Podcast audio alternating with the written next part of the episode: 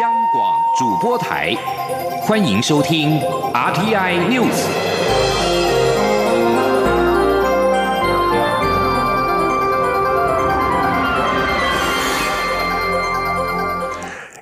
各位好，欢迎收听这节央广主播台提供给您的 RTI News，我是陈子华。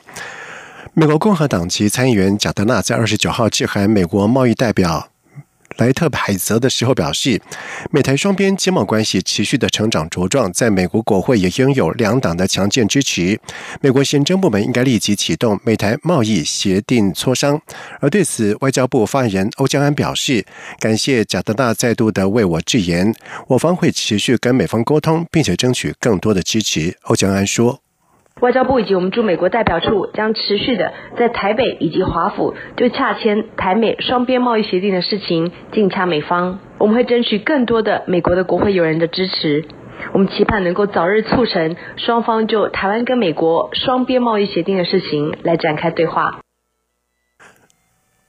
另外，美国联邦众议院外委会亚太小组共和党籍首席议员尤赫在二十九号提出防止台湾遭侵略法案，法案授权美国总统在中国武力犯台的时候得动用武力防卫台湾。法案也鼓励美国总统访台。而对此，欧江安表示，这是一个非常友好我们的法案。外交部感谢尤赫以具体的行动守护台湾海峡的和平跟稳定，支持台湾的民主制度。同时，欧江安表示，外交部将持续关注法案的审理情形，并且与美国国会友人以及行政部门保持密切的联系，捍卫台湾自由民主的生活方式，共同促进区域的和平稳定跟繁荣。香港电台在今天报道指出，香港立法会选举提名期预定在三十一号结束。不过，包含了前香港众志秘书长黄之锋等十二名的泛民主派参选人已经被裁定提名无效。另外，香港警务处国家安全处在二十九号的晚上拘捕倡议香港独立的学生组织学生动员前召集人钟汉林等四人，理由是涉嫌煽动他人分裂国家。这是依港区国安法成立的港警国安处成立以来。首度采取拘捕的行动，香港十二所大专校院学生也发表声明，谴责逮捕学生是白色恐怖。而对此，陆委会副主委邱垂正在今天表示，言论自由不但是普世价值，也是香港基本法二十七条明文规定赋予港人的权利，相关方面应该予以尊重，勿借恶法钳制港人的自由。而关于香港立法会选举将延后一年的相关报道，邱垂正回应表示，相关方面应该避免违。违法，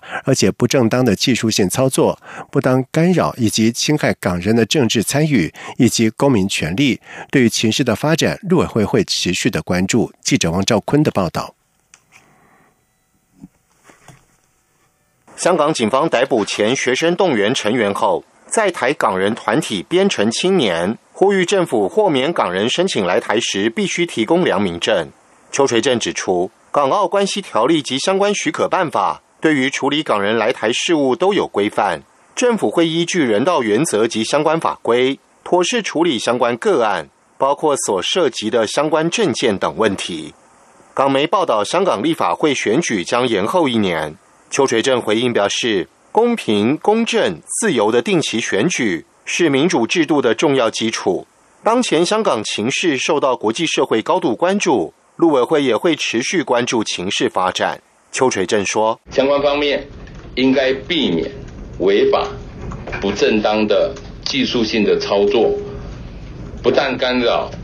侵害、限缩港人的政治参与以及公民权利。”至于有十二位泛民主派参选人被裁定提名无效一事，邱垂正指出，参选人表达政见天经地义，只有选民才有资格检验。若相关方面以政治不正确或莫须有罪名取消参选人资格，是将引发更大争议与批评，更无助于香港情势的稳定。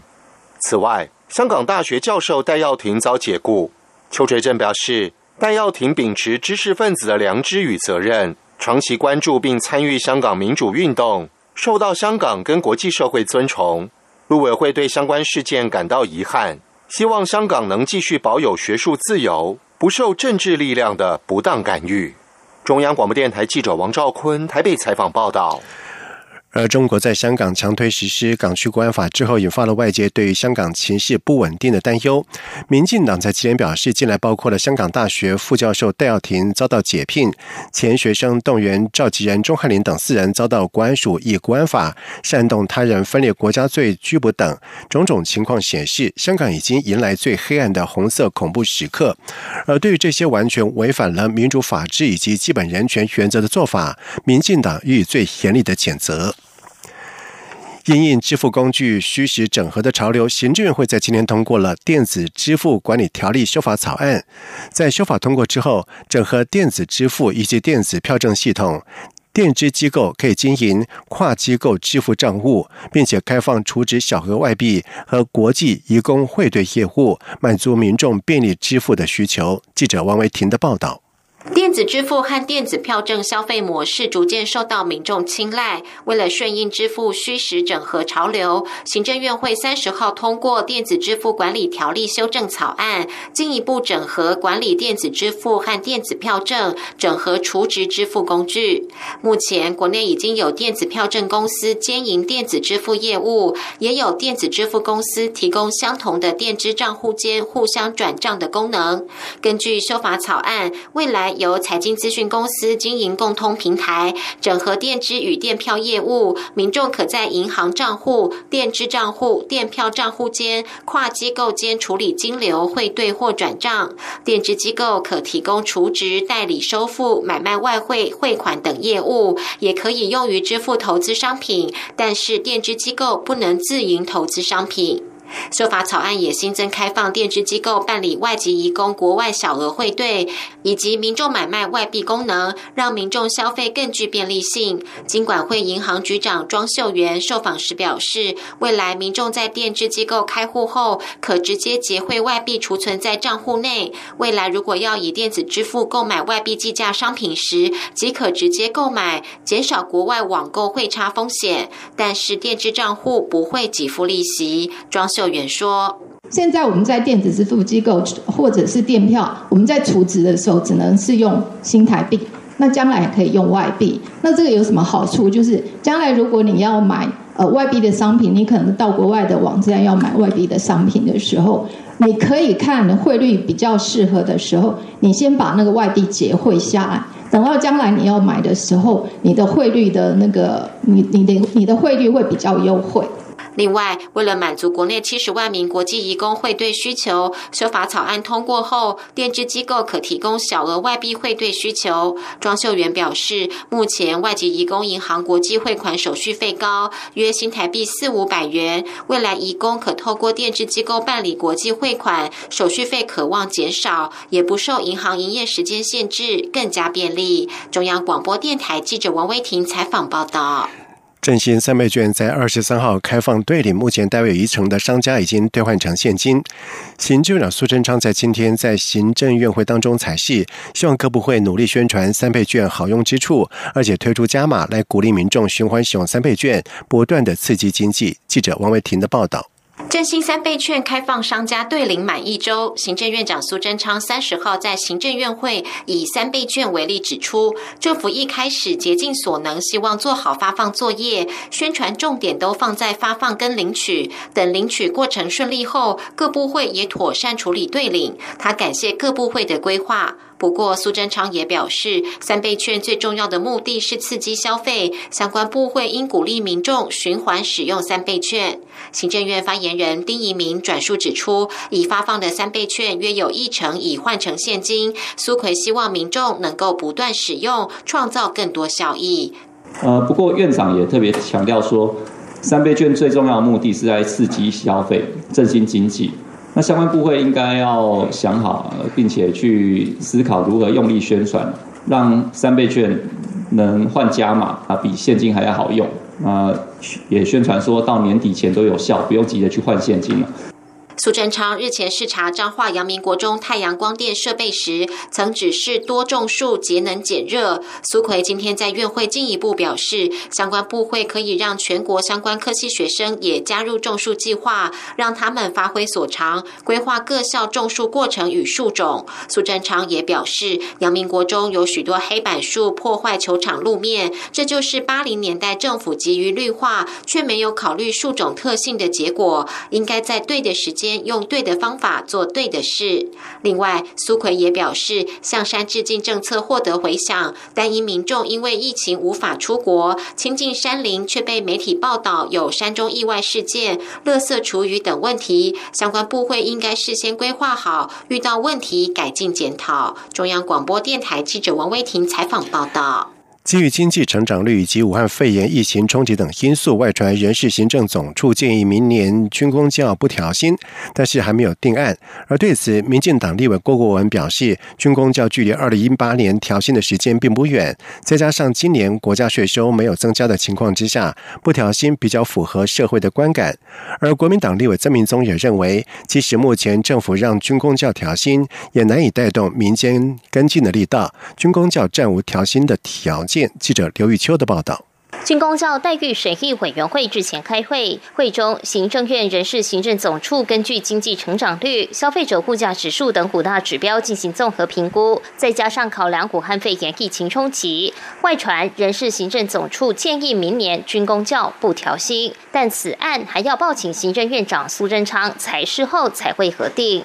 针对军工教明年恐加薪无望，民进党立委郭国文表示可以理解，因军工教二零一八年才调薪过，相隔不远，且国家税收减少、补助增加的情况下，军工教调薪政策要保守一点，比较符合社会观感。税收减少、补助增加，要确实财政上会比较吃力。一般而言，哦，如果没有调薪的话。也比较符合外在的观点。国民党立委曾明宗也支持人事行政总处的建议，认为调薪要考量今年景气情况以及军工教调薪后民间有无能力跟进等。他研判目前经济成长状况确实不具有调薪的条件。是，当然我们希望最重要的是他调薪之后，那能不能带动民间的的跟进？但以现在的情况，即使政府调薪。我相信也带不动民间根据这样调薪的力道了。我是倾向明年，我觉得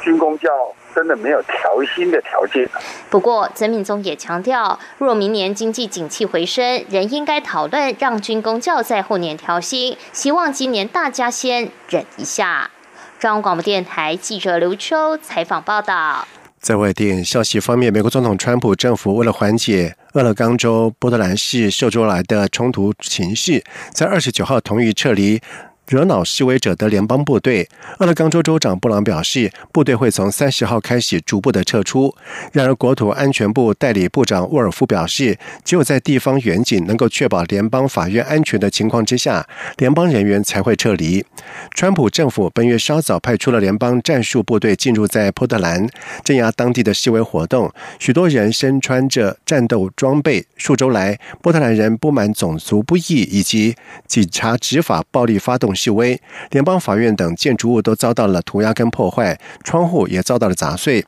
而沃夫并没有设定撤离的时间表，他强调，目前在波特兰增加的联邦执法人员仍会继续的驻守，一直到确定波特兰的联邦房产不再遭到攻击为止。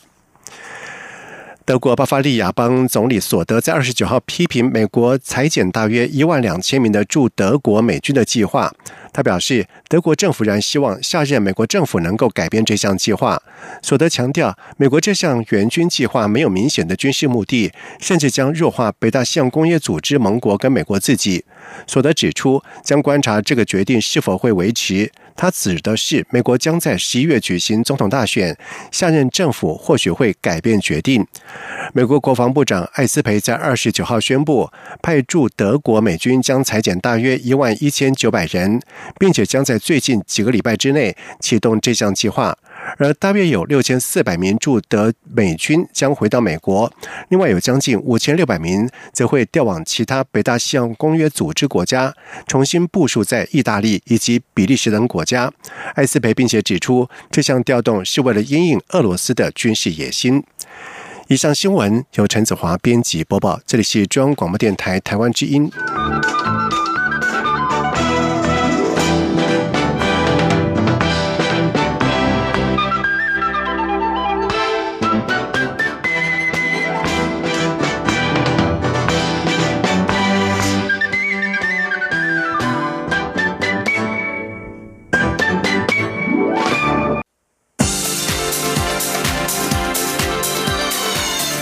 是中央广播电台台湾之音，欢迎继续收听新闻。现在时间是晚上的七点十五分，欢迎继续收听新闻。力推智慧机械，经济部在今天表示，截止到六月底，共有四千四百五十六台的设备透过了智慧机上盒成功联网，进度超前。而在年底，渴望突破五千台，原先设定二零二二年要有九千一百台设备联网的目标，可能会提前达标。如果经费允许的话，也不排除会再扩大规模。记者谢佳欣的报道。经济部三十号赴行政院报告智慧机械产业推动方案成果。经济部指出，自二零一八年起，以智慧机上盒辅导计划协助厂商将设备联网，让管理者透过智慧机上盒随时查看生产动态，及时分析解决制成问题。且截至六月底，已有四千四百五十六台设备联网，进度已经超前，今年可望破五千台，而未来两年则分别要新增两千五百台。二二零二二年预计达到九千一百台。经济部长王美花表示，若后续仍有预算，规模还会再扩大。她说：“到目前为止，我们其实已经有四千四百个，比原来预定的还多了哈，所以我们应该还会再更多的扩大那个规模，这样子到多少还有经费然后，那我们也要看看我们有争取到多少经费。”一定会在做，这个是非常有意义的工作。这样子，经济部官员指出，导入智慧机上盒之后，不少企业都成功提升产能利用率、良率，并简化工序、缩短交货期、降低成本。例如，产能利用率平均可提升五到十个百分点。除了推广智慧机上盒外，经济部也筹组智慧制造辅导团，为中小企业把脉，排除迈向智慧制造的各种疑难杂症，并带动我国系统整合厂商的新商机。经济部表示，截至六月底，已有一百六十四家厂商申请政府各项资源，共新台币九点四八亿元，成功带动厂商促进投资十三点五七亿元。另一方面，经济部智慧机械领航计划投入七亿元，锁定航太、汽机车、水五金、手工具、制鞋等领域，共二十家厂商，要打造智慧机械的标杆企业。预计结案后三年，可带动九十七点三亿元投资。中央广播电台记者谢嘉欣采访报道。而后疫情时代凸显了制造业数位转型的需求，机械工会以及电电工会在今天首度签约结盟，宣布协助产业导入智慧机械云平台，联手推进台湾产业数位转型。机械工会理事长柯巴西表示，智慧机械云平台目前软体开发都是由法人研究单位，目前已经有近百个软体。不过在加入电电工会的力量之后，希望扩大影响力，要来更多的软体开发商、产业使用者，在明年软体。的数量应该可以成长十倍，而虽然智慧机械云平台不断的扩大影响力，工研院则是表示，预计在九月、十月要成立智慧机械云大联盟，来加速机械云平台产业化。另外，双方也提到，政府除了要寄出纾困三点零之外，应该思考技术振兴，也就是协助产业在后疫情时代来精进技术，加速数位的转型，将关键技术产品生产留在台湾。距离高雄市长的补选剩倒数十六天，国民党高雄市长补选候选李梅珍在昨天上网络直播节目的时候，因回答错误“高雄最难的行政区”等一系列的问题，引发了讨论。李梅珍在今天表示，治理城市跟知道东西南北无关，不应该执着于这个问题。而民进党候选陈其迈则是呼吁选举的时候要勤跑基层，才能够接地气。记者刘品希的报道。国民党高雄市长补选候选人李梅珍二十九号上网络直播节目。面对同台来宾，桃园市议员王浩宇的随堂考，包含高雄最北与最南、人口最多与最少的行政区，以及年轻人失业率等问题，李梅珍全都答错，遭到绿营批评。民进党候选人陈其迈被媒体问及时，则回答最南边是林园区。事后反遭李梅珍阵营指，其实最南边的是旗津区的中心里。李梅珍三十号受访表示，陈其迈阵营也没有查清楚。他并举台中市前市长林佳龙为例，强调治理城市不该执着于这些问题。他昨天就是要说最难其实是林园，那其实后来我们发现不是林园，是旗津区的中心里，所以最难应该是中心里。那他们也是没有查清楚。那如果说像以前那个林佳龙市长也不知道台中最难是在雾峰，也以为是在乌日，所以其实这样子。也不见得是说他不就不是一个好市长，所以治理治理城市跟知道东南西北，我觉得不应该在这个问题上去执着。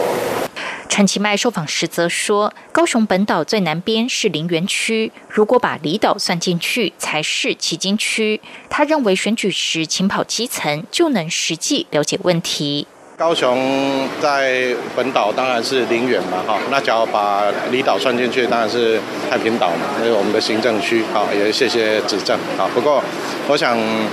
呃，选举还是要勤跑基层的，哈，能够啊接地气，哈，那自然而然就会有感受，哈。那我们都非常珍惜说能够多跑基层，好，能够实际了解他们其实切身关切的一些问题。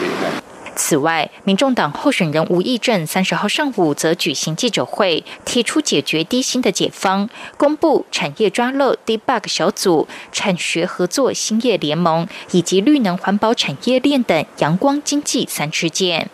央广记者刘品熙的采访报道。在俗称武汉肺炎 （COVID-19） 的疫情的影响下，爱出国旅游的台湾民众现在只能够到类似海外度假天堂的离岛来假装度假了，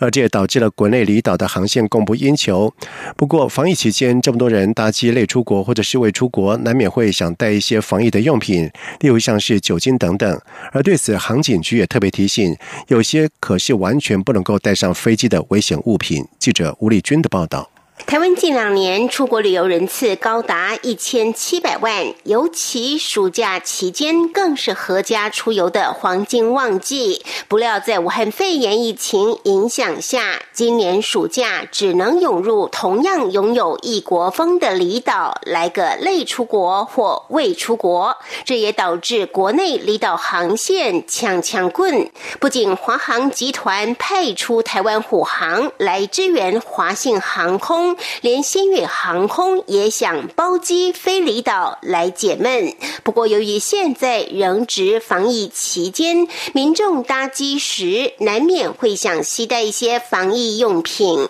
例如酒精等等。对此，航警局特别提醒，有些防疫用品可是完全不能上机的危险物品，但为了防疫，有针对酒精稍作放宽。安检员张。凯杰说：“酒精基本上它属于第三类的易燃液体，原本是不能携带上机的。可是最近防疫期间呢，我们有稍微做一个放宽，七十五趴的要用的医疗用的酒精，这个东西我们可以携带上机。可是它的容量是有限制的，手提的话容器一百沫以内可以手提携带上机。如果是托运行李的话，在五百沫以下可以携带上机，然后最多就是两公升。等于说你托运行李的话，五百沫七十五趴的酒精可以携带四瓶，哇，多久？”九十五帕的酒精，或者是工业用酒精啊，这些都不能够携带上机。此外，常见的防疫用品还有漂白水，则属第五类危险物品，完全不能携带上机。还有部分民众会使用二氧化氯消毒，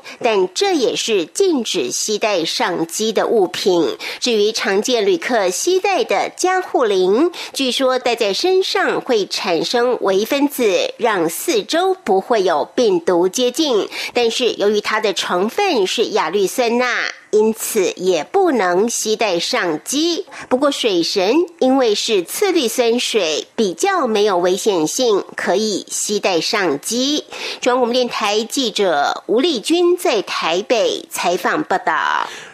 董事基金会在今天公布了台湾高龄者主观幸福生活经验以及情绪现况的调查结果，发现年龄越长者的银发族不快乐的比例越高，而为此呼吁民众可以透过主动邀请或者是科技问候等方式，慢慢的改变长辈的生活，希望从小小的转变当中找到生活的新乐趣。记者郑祥云、肖兆平的报道。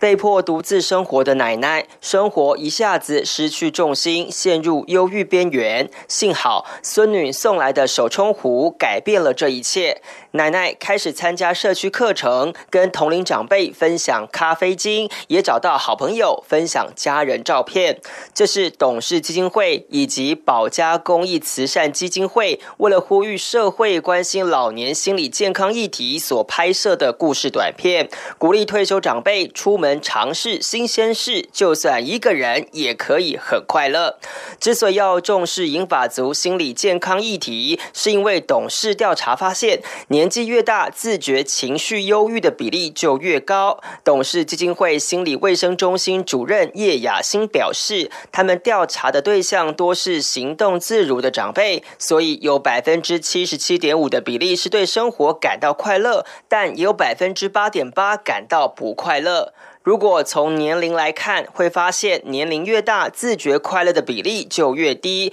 有忧郁情绪的比例就越高。叶雅欣说：“年龄越长的银发族，其实他不快乐的比例越高。然后目前对生活的满意度其实是比较低的，就是年龄越长，所以我们也可以问自己哈。那同时呢，可能家里头如果有高龄者，是不是也有这个现象？另外就是现呃越孤独的人呢，他的忧郁其实是比较高的。”北荣老年精神科主任蔡家芬建议，可以透过长辈的嗜好或喜欢的亲人，作为改变生活的小小推力，再小的事情都可能带来正向改变。他说：“最重要就是这个这个改变，就说很多时候他都会说，呃，不要不要不要，不好不好不好，好人就是会在这种状态下，那会恶性循环。我们只要能够动动那么一点点，那那整个循环就会改变掉。”董事提醒：如果退休长辈出现适应不良的情况，下一步很可能就会影响心理健康。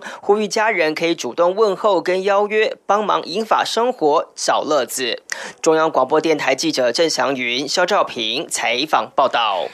接下来进行今天的前进新南向。前进新南向。